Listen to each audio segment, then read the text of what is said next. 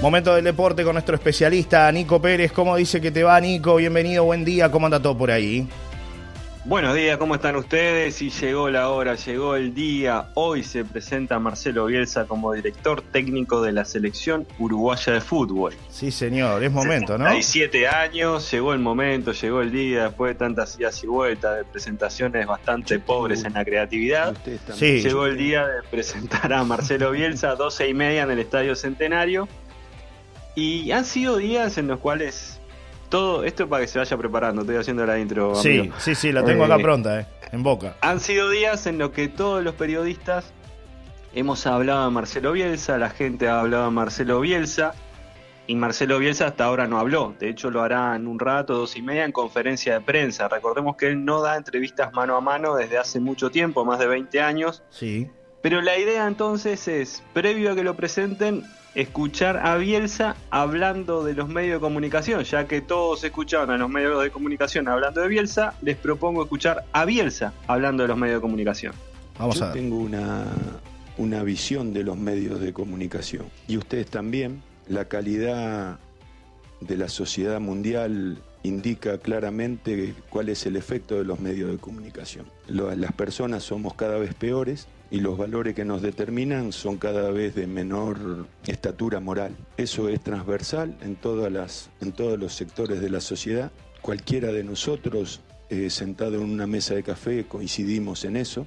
Los entrenadores empeoramos el fútbol y los periodistas también. Este, no hay ninguna duda de que, de que las cosas van en ese sentido, ¿no? Ahora, si, si, los ejes que determinamos la calidad de una, de una actividad miramos para otro lado, ¿de quién es la culpa?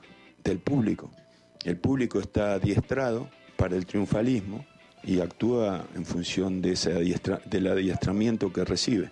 Si nosotros preguntáramos a todos los presentes si es verdad o es mentira que lo único que vale es ganar en esta sociedad, todos diríamos que sí, que es cierto. Y, y hay un dato que redondea la ecuación, que los seres humanos contemporáneos, la mayor cantidad de tiempo que pasan en contacto con un elemento transmisor de ideas, lo hacen en- relacionado con los medios de comunicación, mucho más que con cualquier estructura formal educativa. Me refiero a eh, no a los privilegiados que pueden estudiar, eh, sino a, la media de, la, de las personas.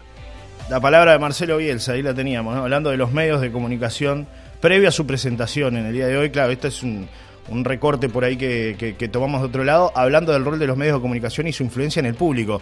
Del resultadismo, quizás, Nico, Sí. ¿no? Del exitismo que se exige muchas veces. Sí, sí, sí, este. Es, él se ha caracterizado por, por lo que dice, lo que habla y cómo ese poder de llegar a la gente y convencer. Yo tengo mis discrepancias en, en cuanto a generalizar, no me parece bien. Claro, no no creo todos. ni que todos los entrenadores sean los mejores del mundo, ni que todos sean los peores, y que hay puntos medios y equilibrio en esos en estos conceptos y lo mismo sobre la comunicación, porque en realidad si analiza la comunicación así y el público así, en realidad somos todos unos tontos que no tenemos capacidad de discernir ni de elegir lo que queremos ver en un medio de comunicación. Claro. Sí, yo creo que habla- Y hablan... yo no creo que él como entrenador Sí, prepare a sus equipos para perder. No, sí, no, estamos claramente. preparados para ganar. Tenemos que saber que no todos podemos ganar en la vida. claro. Ahora, me da la Pero sensación, Nico... discrepo. Sé que eh, habla muy bien para la Claro. gente y la gente entra como un caballo con Claro. la declaración, ¿no? Claro, me da la sensación igual que habla, que habla yo creo que más, más de los manijeros acá, ¿no? De eso que dan manija, que ganar. Sí, pero mete a todos en la que bolsa. Claro, claro, ahí está el- quizás el error de las declaraciones, ¿no? Pero bueno, lo cierto, Y sí, Yo creo que está bueno también contarle a la gente que él tuvo un quiebre con la prensa cuando dirigió a Argentina en el Mundial de Corea-Japón, que él, ahí lo ha dicho públicamente en otras entrevistas que se han visto, más que entrevistas, conferencias de prensa, que fue el mayor fracaso de su vida y que sufrió mucho porque con Argentina no pasó la fase de grupos del Mundial de Corea-Japón. claro. y lo mataron los periodistas en Argentina. Y creo que ahí él le tomó una bronca al periodismo y a la comunicación. una herida abierta. Pero basado en su ejemplo con justo los medios de comunicación de su país.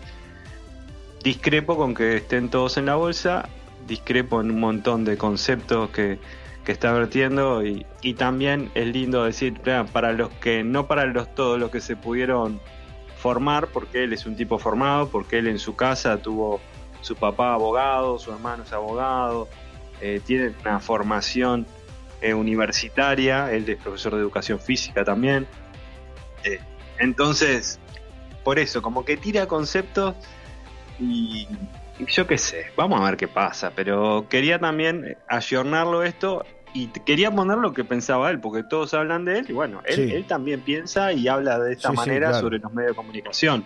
Lo contextualizaba con lo que pasó en Argentina, que fue su quiebre con los medios de comunicación y de ahí en más nunca más dio un mano a mano, una entrevista mano a mano. Claro, claro. Después cada uno que saque su Bueno, por culpa de algunos pagan todos, ¿no? Es así. Por culpa de algunos pagan todos a veces, ¿no? Es así. Tal cual, tal cual. Lo cierto es que la Asociación Uruguaya de Fútbol ayer ya fijó los horarios para los dos amistosos que tendrá Uruguay en la próxima fecha FIFA, que será el debut de Marcelo Bielsa contra Nicaragua el 14 de junio a las 20 y 30 horas en el Centenario, y el 20 de junio contra Cuba también 20 y 30 horas en el Estadio Centenario. Ahí comienza en la cancha, digamos, la era de Marcelo Bielsa al frente de la Celeste.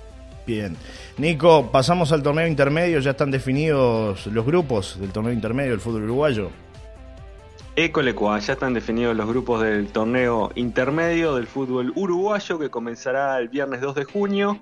En la Serie A estarán Boston River, Danubio, Defensor Sporting, La Luz, Montevideo City Torque, Peñarol, River Plate y Wanderers. En el caso de Peñarol, arranca la primera fecha con La Luz. En el grupo B, Cerro, Cerro Largo, Deportivo Maldonado, Fénix, Liverpool, Nacional, Plaza Colonia y Racing. Ese es el grupo y ahora no me acuerdo con quién arranca Nacional con Cerro, me parece. Nacional con Cerro, si no me equivoco. Bien. Eh, bueno, ahora después le cuento bien. Clásico ahora sí gana la final, ¿no? Eso está clarísimo. Bueno, clásico solamente si cada uno gana su serie y van a una final. Digo, cada uno Nacional y Peñarol. Exacto, exacto. Si no, no tendremos clásico en este torneo intermedio, ¿no? Si no se da esa situación.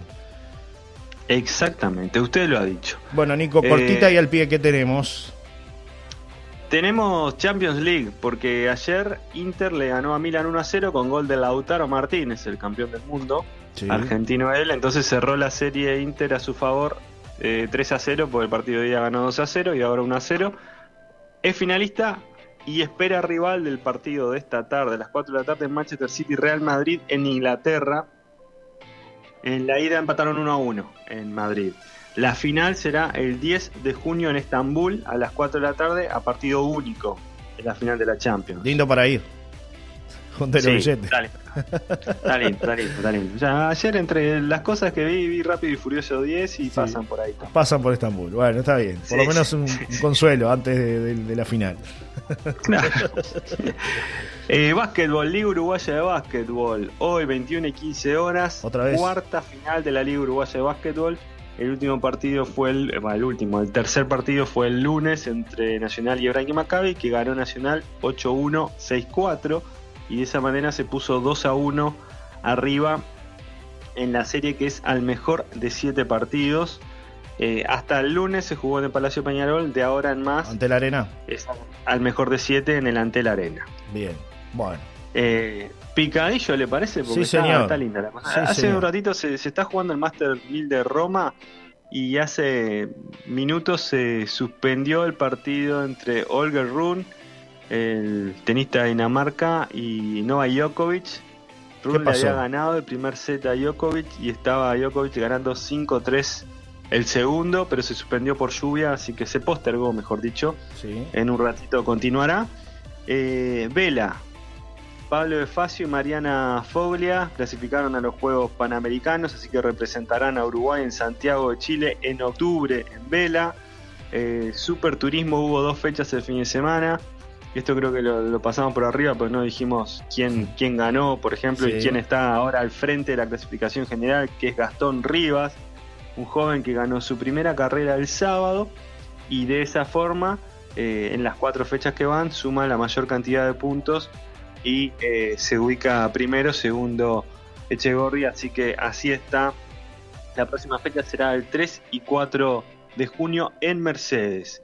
Eh, también tengo noticias de pádel, porque ahí tenemos una, cantidad de gente que juega al y se viene una nueva cancha de pádel en Rocha, Nico de Cristal. ¿En serio? Sí, sí, sí, sí. Estaba ah, viendo por ahí. Bien, bien. Sí, sí. Un amigo ayer este, publicó, así que en, el centro de la ciudad de Rocha ya le va a pasar los datos. Usted que es fanático y muchos más que son fanáticos de ese de ese deporte, este, porque está bueno que la gente se entere de las cosas que van a pasar en Rocha.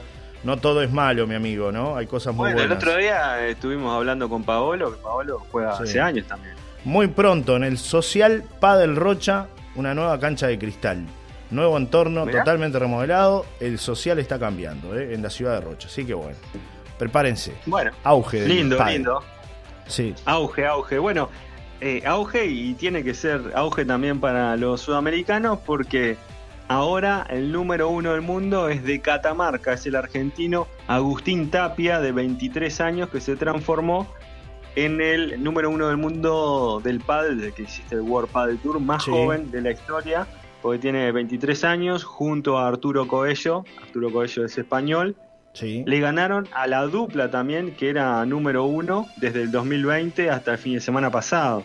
Le ganaron a Alejandro Galán y a Juan Lebrón 6-3, 6-7 y 7-6 y de esa forma, eh, bueno, estos chicos que le llaman los Golden Boys eh, van ganando 7 torneos al hilo consecutivos en el World Padel Tour. El último fue este abierto de Vigo el fin de semana en España y la verdad que la están rompiendo. Vale la pena verlos, están las imágenes.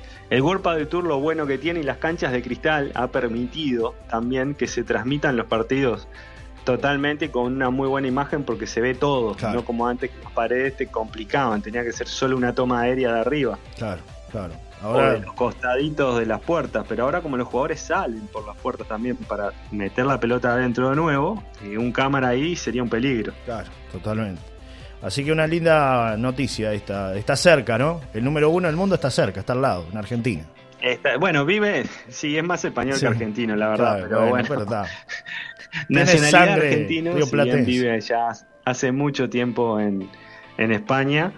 Y, está, está bueno que también hayan cambiado los números uno porque le exige mayor competencia al resto. Pero está muy lindo el padre a nivel internacional. Sí. Así que bueno, quería remarcarles eso y que la selección sub-20 mañana viaja rumbo a La Plata, donde debutará el 22, o sea, el lunes de la semana que viene en el Mundial sub-20. Va a debutar ante Irak y bueno, después jugará con Inglaterra el 25 y con Túnez el 28. El último partido el 28 será en Mendoza, no en La Plata. Perfecto. Nico, te mando un gran abrazo, nos reencontramos el viernes para seguir hablando de deportes. Nos reencontramos y si está escuchando Sibila Trabal, que está quedándose en las Eduardas, un beso para ella, que disfrute. Un beso grande para Sibila. Bueno, ayer estuve en contacto con ella. Tiene una linda actividad De, sí, de Disney. Disney on Ice, creo que es lo que, lo que se viene, ¿no? Así que bueno. Bueno, está, está ahí cerquita, pasa a saludarla. Bien, bien, Sibila. Que descanse, que aproveche a disfrutar de nuestra costa, ¿no? Es así. Increíble, está trabajando igual. Está trabajando, bueno, veo que sí, esto es así, el uruguayo trabaja siempre, hasta en las vacaciones trabaja, no queda otra. Sí, sí. Un abrazo, querido amigo. Hasta el viernes. Hasta ¿eh? el viernes. Chau, chau. Chau, saludos para todos.